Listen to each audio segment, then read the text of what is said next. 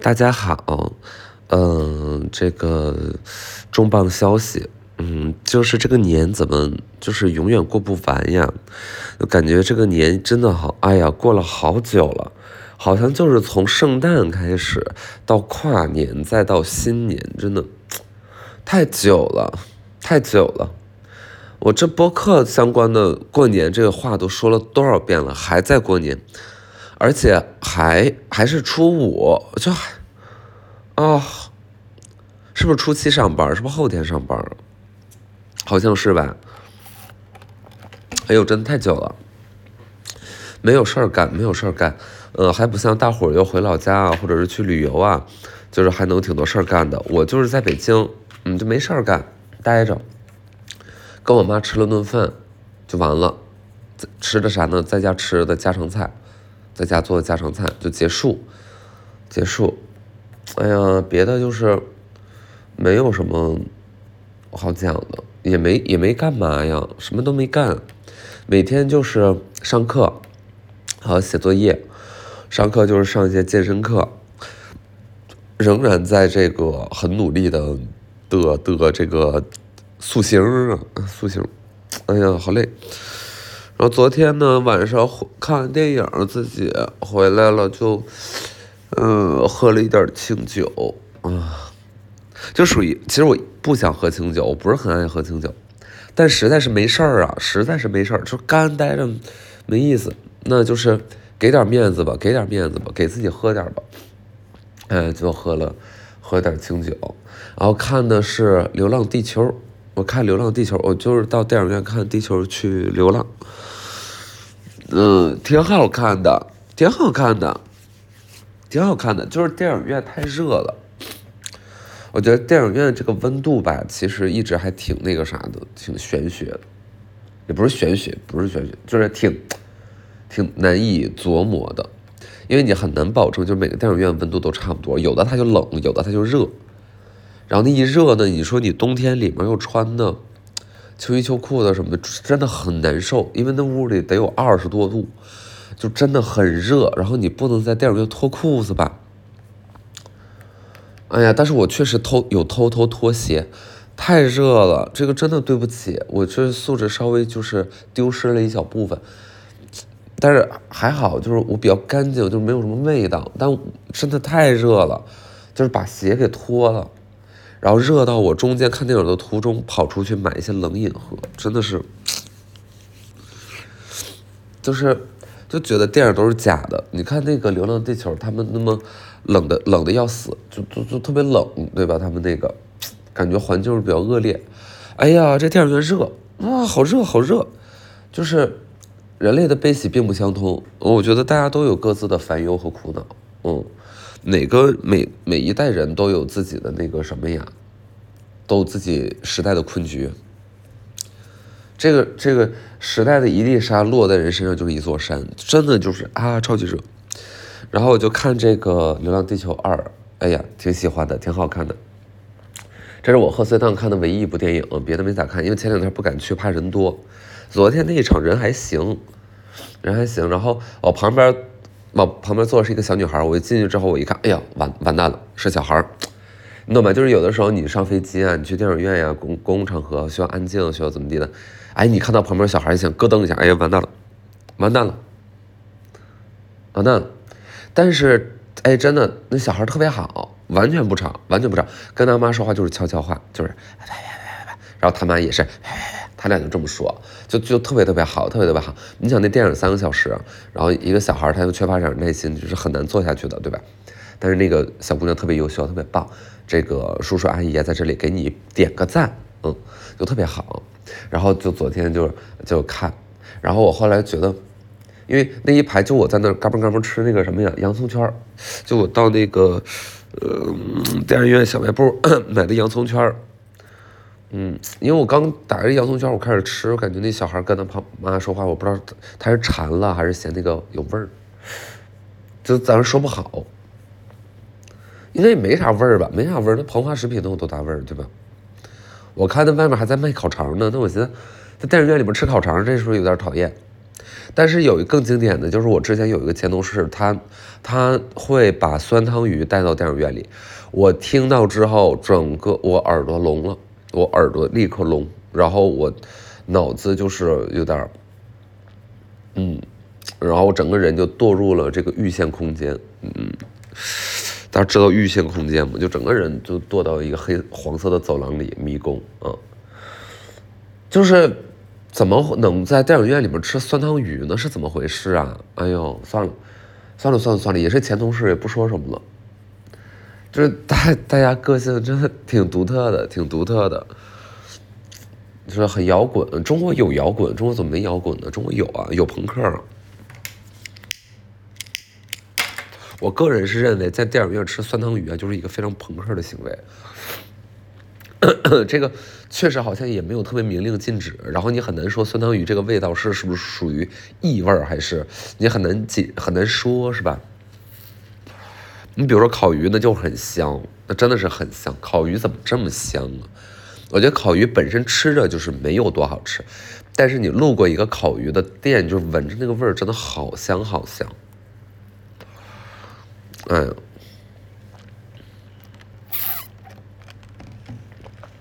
好像这些菜里边就是烧烤类型的会有一些香味儿，就是它会飘出来一些香味儿，烧烤啊这种炸的呀什么的，所以很多中餐那个炒的什么的那味儿就很大，所以中餐那个餐馆那个就是很香，但是洋人的菜呀就是不香，洋人菜你什么时候你说你路过一个法餐厅，你闻到这个芳香扑鼻，就是没有对吧？就是不香，嗯。但是你路过一个土耳其烤肉，那就是很香。但土耳其烤肉好像还不是土耳其的，就土耳其好像不那么烤肉，嗯，就不是那个一个大炉子中间在那转，然后一叠一叠的鸡肉往那上一铺。哎呀，这不重要，这不重要，这这不重要，可羡慕了，可羡慕了，大家都去旅游了，特别的羡慕，特别的。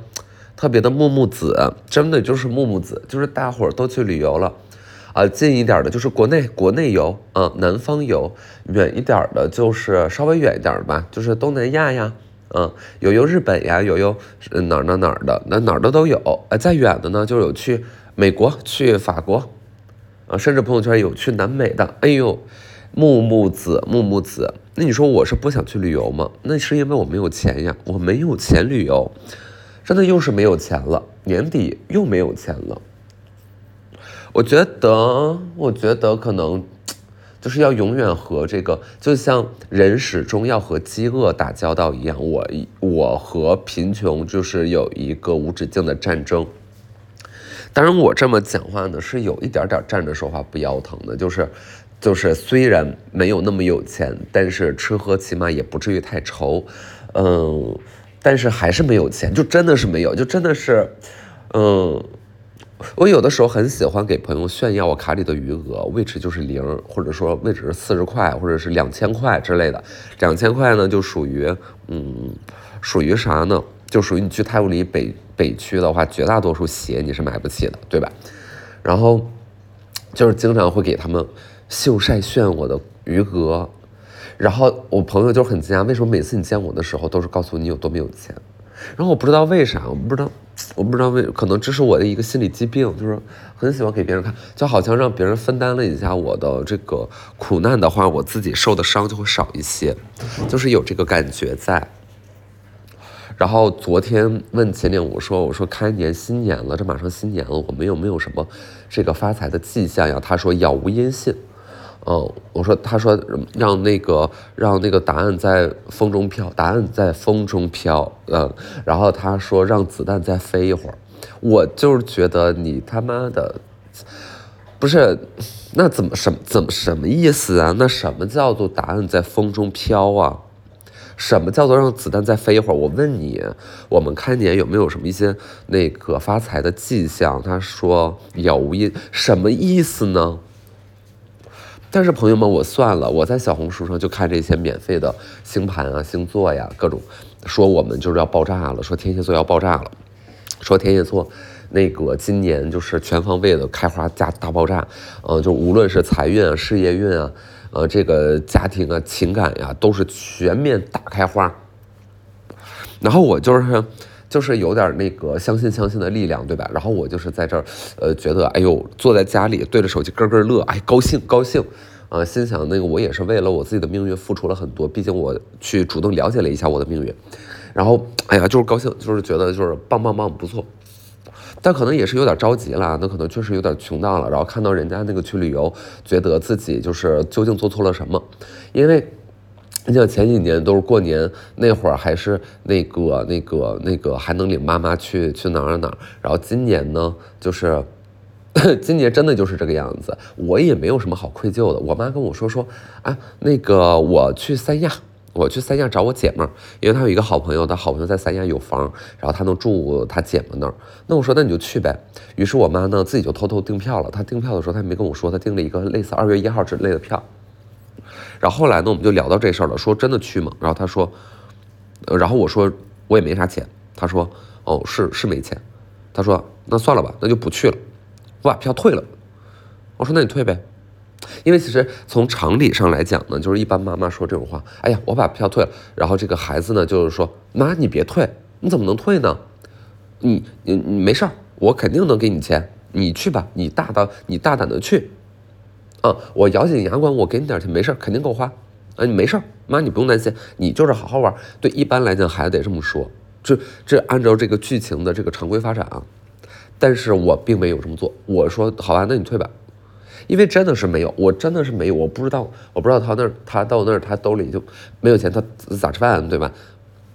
别去了，咱别去了，行吧？咱别去了，我也没去啊，我也哪儿都没去。那你说我不想玩吗？我不想出去，我就想妈妈，你觉得我不想出去玩吗？对不对？大家都长大一点，都理智一点，就是，哎，又交房租又交房贷的，好贵好贵的。好不好？我们不要乱花钱。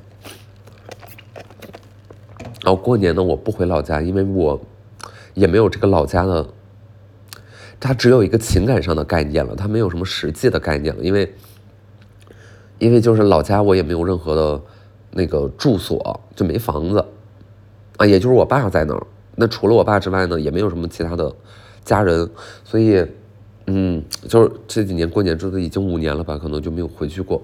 而且冬天也太冷了，就是现在东北好像零下是三十几度，啊，最近很潮，就动不动就是三十几度、三十几度，啊，就很夸张啊，就很夸张。所以我就在北京待着，就是那个吃吃一吃外卖，嗯，吃一吃酸酸辣辣的米线，然后喝一下那个星巴克咖啡，就是小资一把，咱也小资一把，喝星巴克那不是老百姓消费得起，太贵了，三十多块钱一杯美式咖啡。你要你想我之前那个那个客户送的那些胶囊也好，送的不是送的那些冻干粉也好，那一样啊。那为什么就？但是那个喝没了，喝没了。哎呀，我觉得现在觉得冻干粉还是便宜一点，就应该多多准备一点冻干粉。每天就是星巴克外卖，这个真的有点消费不起了，有点，有点压力太大了，压力山大呀，压力山大。哎呀。说到星巴克，就真的就是我们这种小镇小镇做题家，就也没有真的很会做题，但是就至少小镇这一块占上了。就是我们小镇小镇小镇来的孩子呢，就是嗯，到北京接受的第一个洗礼啊，就是到大城市接受第一个洗礼，就是你能看到那些小的时候没见过的，但是你又知道的连锁品牌，这个是这个是真的是第一步。说实话，你就是你没有认识那些东西呢。对吧？你不知道哪个宅算豪宅，对吧？你你屁都不知道，但你知道星巴克，然后你知道 H&M，知道 Zara 什么的。就是我小的时候就知道嘛，知道 Zara 呀。然后但是齐哈尔就是没有 Zara，那怎么知道呢？我也忘了，我不知道，可能是拜郭敬明所赐吧。嗯，就可能最是文化就是真的给我们带来很多影响。然后，对，然后就是当时看着那个有有同学呀，有高中的同学去了那个。北京去找他们亲戚，回来的时候拿着 Zara 的那个手提袋儿，纸纸的那个袋儿，然后拎着一些课本上学，我觉得哇，太洋气了，太洋气了，哎呦，真的是好洋气，好羡慕，我就觉得，这真的就是真的弄潮了，他有弄潮，然后我就是很羡慕，所以我就到北京之后，我就就就就就就要去王府井，我去去看这些品牌。然后星巴克是啥时候知道？是大学，也不是原来就听说过，但是咱也不敢进，不知道怎么点，就有点害怕。然后当时我大一的时候谈了一个莫名其妙的恋爱，我觉得那个恋爱就属于，呃，那个那个一个人的寂寞，两个人的错。我觉得就是，我觉得就是这么个概念。就是当时不是打辩论吗？辩论队，然后我们我们院的呃这个这一届的辩论里的小孩呢，就就所谓小孩吧，就是新生啊，我算是比较好的啊。然后他呢是他们那个学院里面比较好的，啊，嗯。长得有点像田鸡，但但不重要，不重要，咱们不能说人外貌。呃，我也没怎么着，那会儿还没割双眼皮呢。然后，然后我们就是那个在新生赛上狭路相逢，在新生赛也就是 新生赛就是属于那一种，那个师哥师姐啊，大二的师哥师姐，然后带着大一的这些歪瓜裂枣、虾兵蟹将，然后咱们来一个新生赛。啊，就是要花大概两两个月的这个周期啊，从第一场比赛一直打打到决赛啊，就是给咱们这个院系争个光，对不对？那会儿还没有校队呢，那会儿就是各个院在比赛。哎呀，这个荣誉感呀，这个紧张啊，这个这个这个难受啊，哎呀，这个难受。然后我记得跟他们大概是在半决赛还是决赛，就是有点狭路相逢了啊。然后他也有点厉害，这个这个有点快嘴，南方快嘴啊，真是说实话惹人生厌。这个 大家反应真的好快，呃，这个普通话没有那么地道，但是有一点那个南国风光，就是有点南国的那种椰子椰林飘香啊，那个感觉，哎呀，就是有点春风拂面了。我就是东北话吧，有点有点怯，在人家面前有点怯。嗯，后来就知道是哪儿人呢？是苏州人。苏州人说苏州也是个好地方啊，挺发达的，啊，有很多这个园林美景。然后后来呢，我们两个就是怎么着吧，就是搞吧搞吧搞吧，就是有点搞不到一块儿去了。嗯，然后那会儿也说不上喜欢他啥，就是其实也可能真的也没有那么喜欢。我觉得他对我也更是没有那么喜欢。我们两个可能就是有点无聊，嗯，然后就莫名其妙的。就是反正在那一起谈了个三四个月的这种恋爱吧，那是我大学的第一个恋爱，也就三四个月，甚至有悄悄的去开房，但是我忘了那个开房的这个上下文是咋回事了，就咋就开，为啥呀？啊，没有什么印象，嗯，就可能是感受感受吧。就是我觉得可能那会儿的心理状态就是虽然不明白，但是觉得很厉害。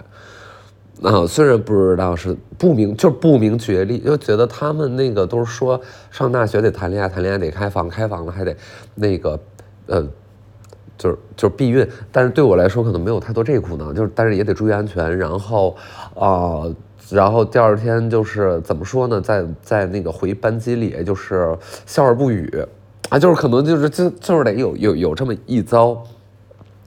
哎呀，上大学才这样，真的也是有点晚了，嗯。但是 anyway，就是反正我们那啥啊，说到星巴克，这怎么扯这么远？星巴克，我们两个去哪儿呢？我们俩去后海，就是北京后海，在那儿溜达。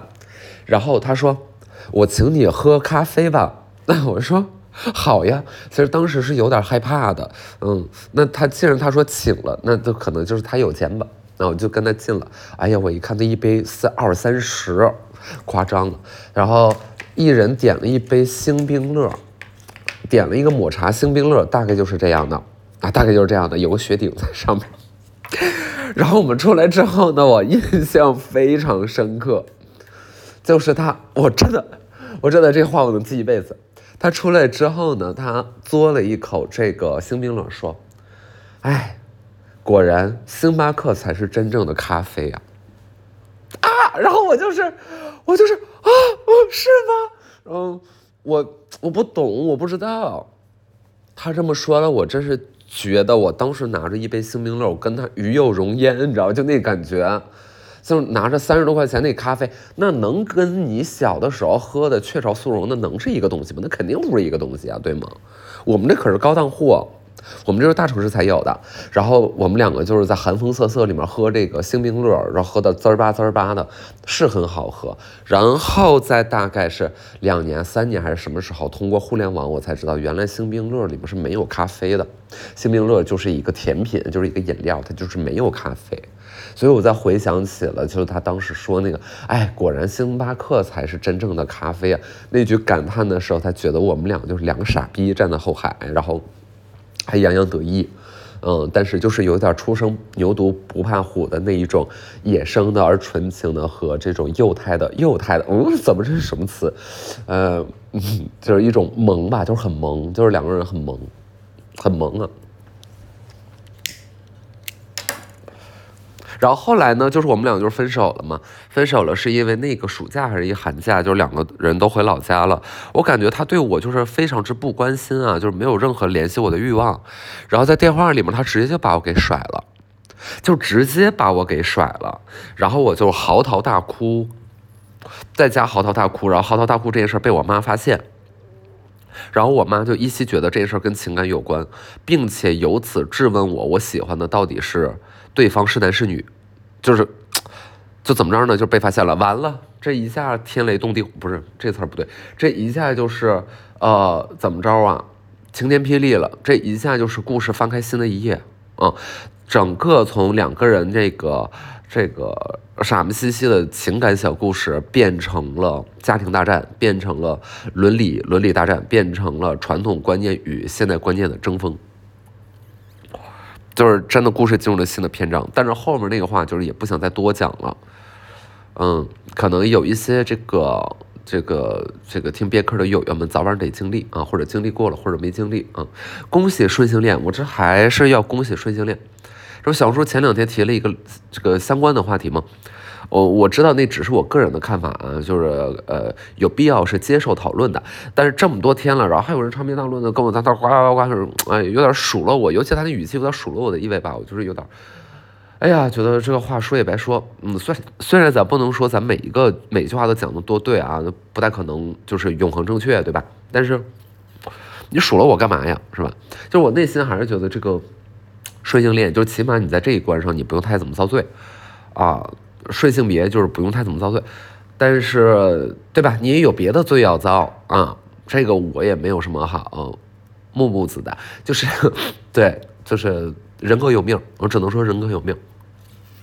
然后最近的心理节奏呢，就是其实也不是最近了，就大概从去年的下半年一直到现在，就是内心平静嘛，就是非常非常平静，就觉得好像没有什么事儿能特别的嗯击溃我，击溃我都谈不上，击溃我都谈不上。嗯，相对来说稳定一点，我觉得这可能是人即将步入三十的一个好的迹象吧。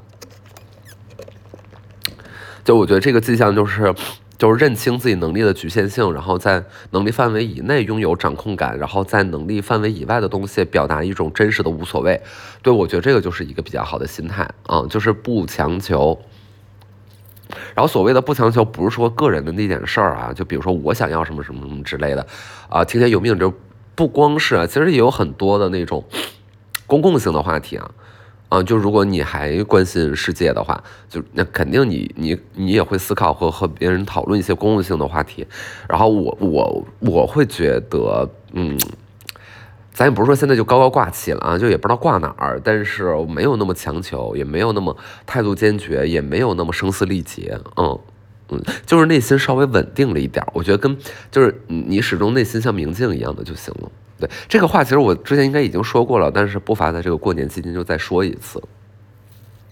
因为你仔细去盘剥，就是几个月以来，乃至于更长时间尺度以来，就是呃整个大家的这种这种公共情绪的变化，你会觉得有很多细节的，而且这个故事是正在发展的。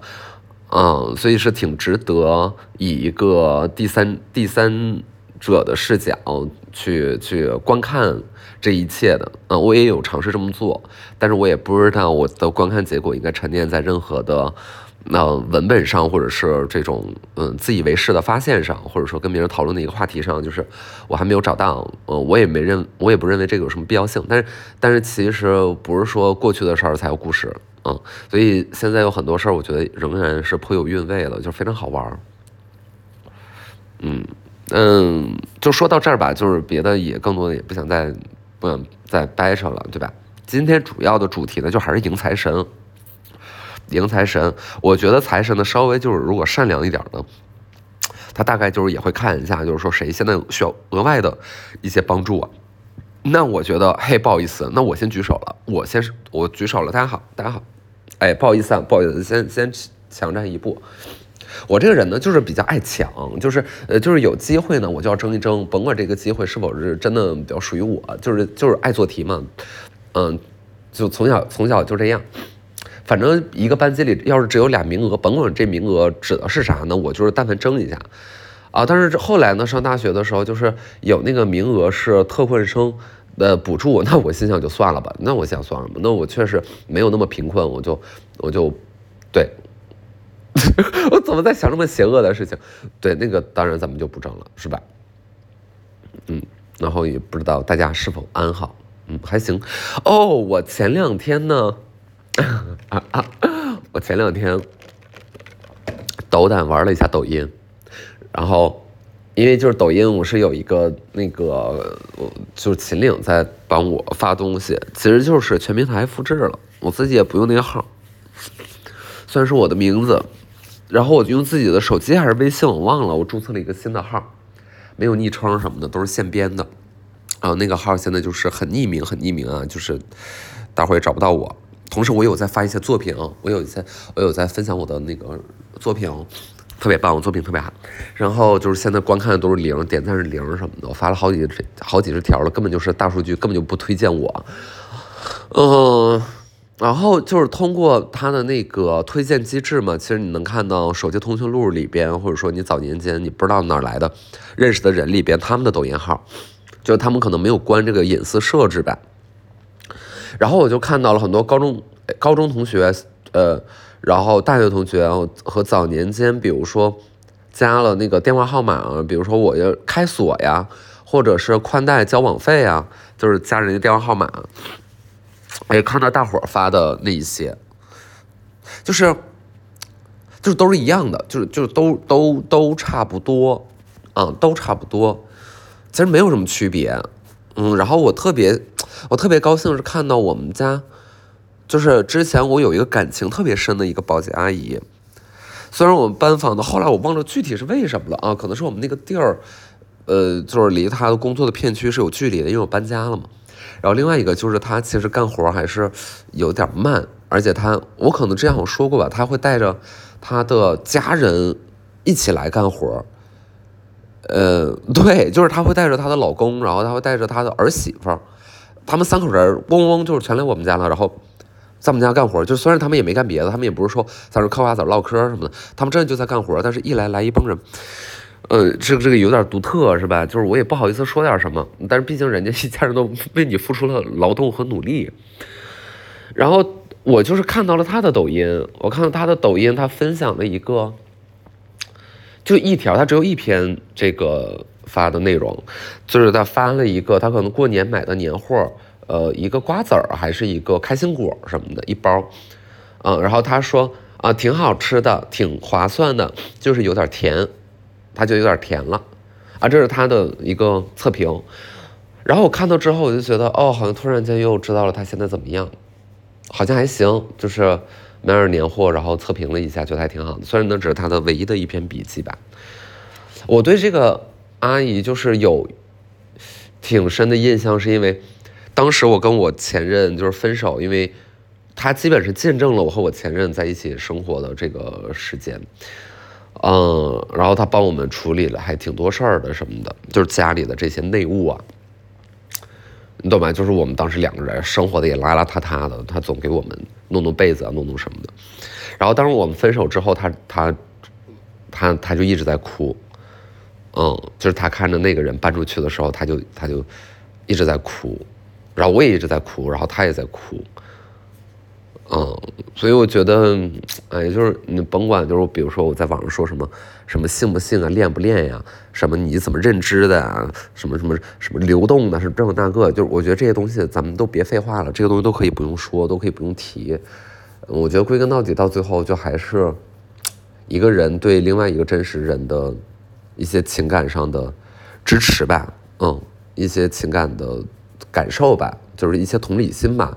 就我觉得归根到底就是就是这些了，嗯，就我也不太可能，我我这么说是这样，就是我也不太可能就是跟阿姨掰扯什么叫什么顺顺性别什么叫跨性别，就没有意义嘛，对吧？就是没有必要，嗯。